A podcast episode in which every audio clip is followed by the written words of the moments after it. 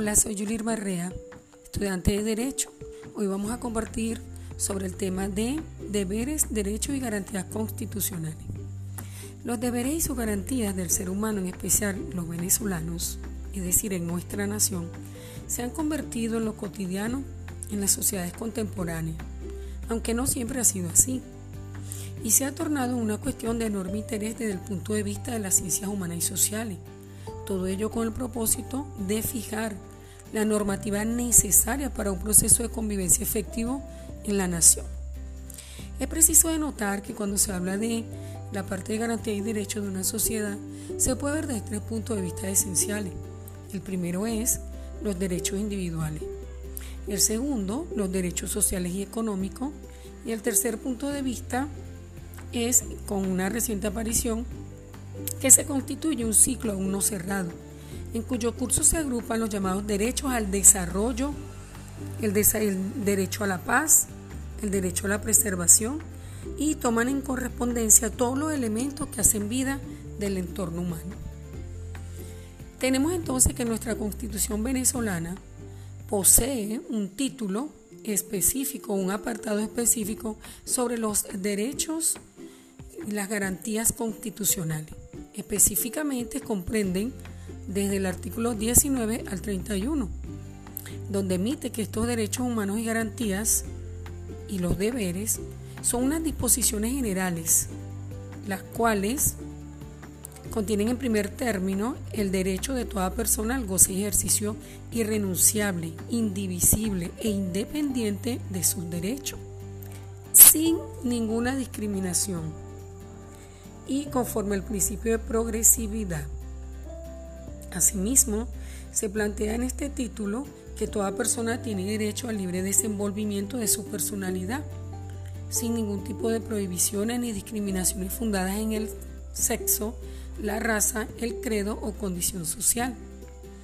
Por tanto, la ley, es decir, el Estado venezolano, debe garantizar las condiciones jurídicas y administrativas de las cuales debe gozar todo ser humano dentro de nuestra nación.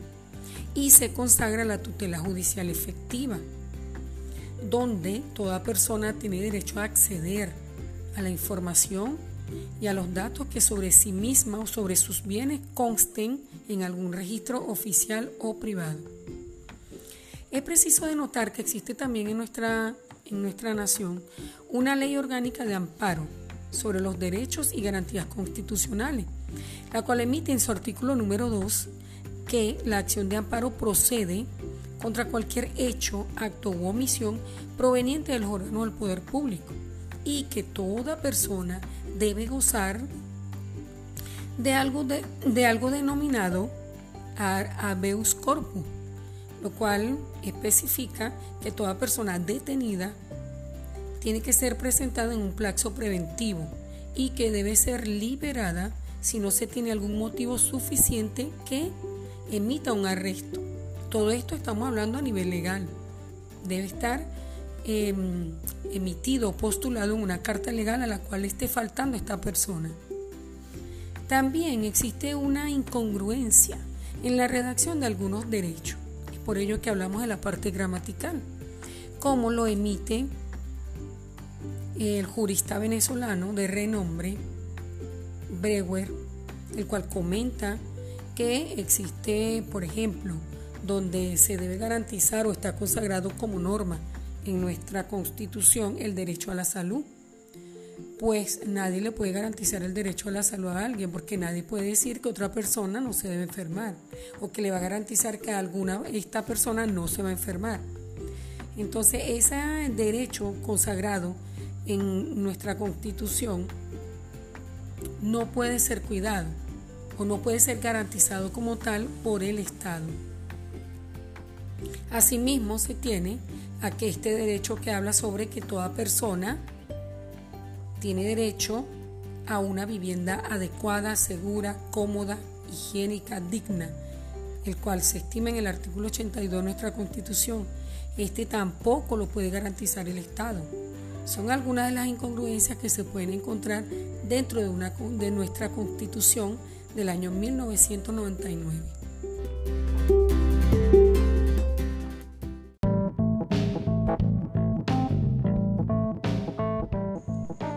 Hola, soy Julia Marrea y quiero compartir con ustedes la formación deontológica de la profesión del abogado.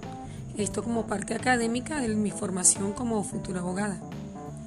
Es preciso comentar que toda profesión genera un conocimiento de utilidad para resolver problemas de diversas índoles. Lograrlo requiere no solo de la apropiación del conocimiento formal, sino de la experiencia que este profesional vaya recabando en el transcurso del tiempo y de su formación.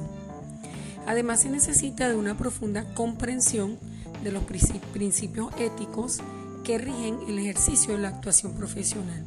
En este caso, nosotros nos estaremos abocando a lo que es el abogado donde la, profesión del abogado como tal ha evolucionado a paso agigantado. Y ya no se puede hablar de normas éticas cuando hablamos de deontología del abogado, sino que tendremos que definirla como el conjunto de normas jurídicas que regulan la relación del abogado con sus clientes, con sus compañeros de profesión, con los tribunales donde ejerce y con su colegio. Porque a nivel de normas jurídicas, pues resulta ser que si alguno de, este tipo de profesional falta alguna de estas normas, entonces puede ser sancionado. Al respecto, Padilla 2016 al respecto, Padilla 2016 nos comenta que el respeto a las normas deontológicas es una garantía para el cliente garantía de que los hechos o noticias que pone en conocimiento de su abogado van a ser salvaguardados en virtud de la obligación de no revelar el secreto profesional impuesto al letrado, en este caso al profesional del derecho. Garantía de que el abogado no va a defender intereses contrapuestos a los de su cliente o a los suyos propios. Y sobre todo una garantía de que este último llevará a cabo su actuación profesional con el máximo celo y diligencia, entre otras consideraciones previstas. También este profesional del derecho nos indica que es de suma importancia conocer, ser escrupuloso con la deontología profesional en el momento que actuamos en un juzgado y tribunal, pues una vez que nos ponemos una toga, estamos representando no solo a nuestro cliente, sino también a un colectivo, por lo que exigiremos al máximo de los respetos a nuestra persona y a nuestro cliente y a nuestra profesión. Es decir, representamos, somos un fiel testimonio, ya sea de, de nuestra profesión o de las personas a quienes nosotros estamos defendiendo. Es importante destacar que existen unos deberes esenciales en el código de ética del abogado, que no pueden ser o no pueden pasar desapercibidos en la realidad. Entre estos tenemos que el abogado debe actuar con probidad, honradez, discreción, eficiencia, veracidad y lealtad. También debe conservar absoluta independencia en sus actuaciones profesionales, así como también fortalecer la fraternidad entre los colegas mediante el respeto mutuo, con un trato cordial y una, ración, una racional tolerancia. Es importante que se destaque que a nivel de nuestra nación, es decir, acá en Venezuela, actualmente la profesión del abogado en cierta forma ha sido atropellada. Para nadie es un secreto que las circunstancias económicas, sociales, políticas, educativas por las que está atravesando el país han, influenciado en forma negativa en todos los ámbitos profesionales y específicamente en el del abogado, ya que no es visto como ese profesional representando la justicia, sino que ha sido malversada su presencia en ciertos ámbitos del país. Es por ello que nosotros que también en este apartado debemos comentar acerca de que en Venezuela el Código de Ética Profesional del Abogado es de un obligatorio cumplimiento, aunque en muchas oportunidades se vea obviado. Pero debemos considerar como futuros profesionales conservar ese código de ética para ejercer de una forma correcta y eficiente.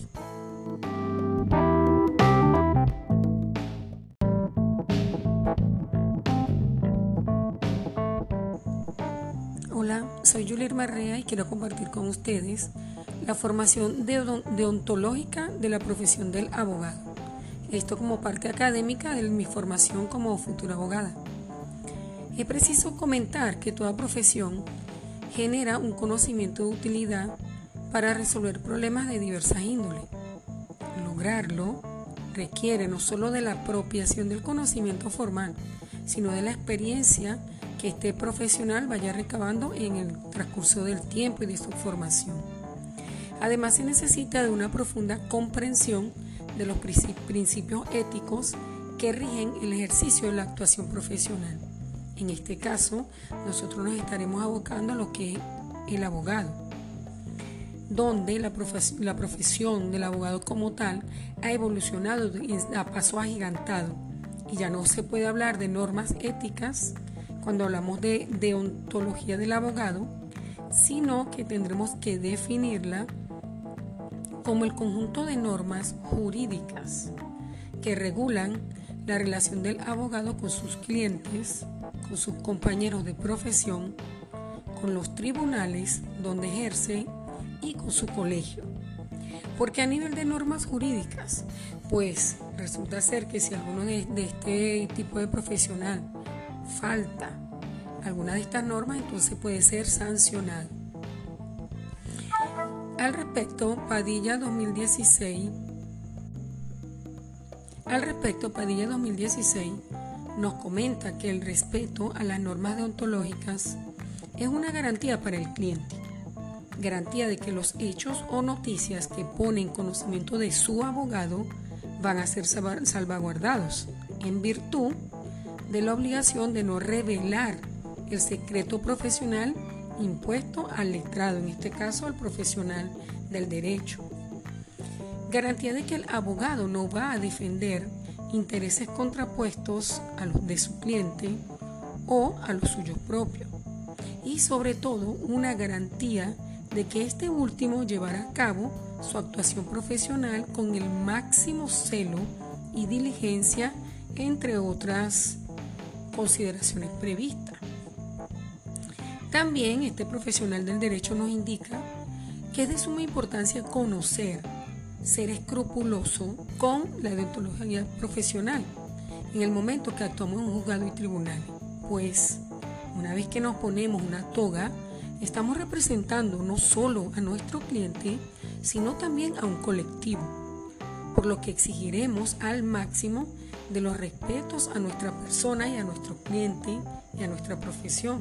Es decir, representamos, somos un fiel testimonio, ya sea de, nuestra profesión o de las personas a quienes nosotros estamos defendiendo. Es importante destacar que existen unos deberes esenciales en el código de ética del abogado, que no pueden ser o no pueden pasar desapercibidos en la realidad. Entre estos tenemos que el abogado debe actuar con probidad, honradez, discreción, eficiencia, veracidad y lealtad. También debe conservar absoluta independencia en sus actuaciones profesionales, así como también fortalecer la fraternidad entre los colegas mediante el respeto mutuo con un trato cordial y una ración, una racional tolerancia. Es importante que se destaque que a nivel de nuestra nación, es decir, acá en Venezuela, actualmente la profesión del abogado en cierta forma ha sido atropellada. Para nadie es un secreto que las circunstancias económicas, sociales, políticas, educativas por las que está atravesando el país han, influenciado en forma negativa en todos los ámbitos profesionales y específicamente en el del abogado, ya que no es visto como ese profesional representando la justicia, sino que ha sido malversada su presencia en ciertos ámbitos del país. Es por ello que nosotros que también en este apartado debemos comentar acerca de que en Venezuela el Código de Ética Profesional del Abogado es de un obligatorio cumplimiento, aunque en muchas oportunidades se vea obviado. Pero debemos considerar como futuros profesionales conservar ese código de ética para ejercer de una forma correcta y eficiente.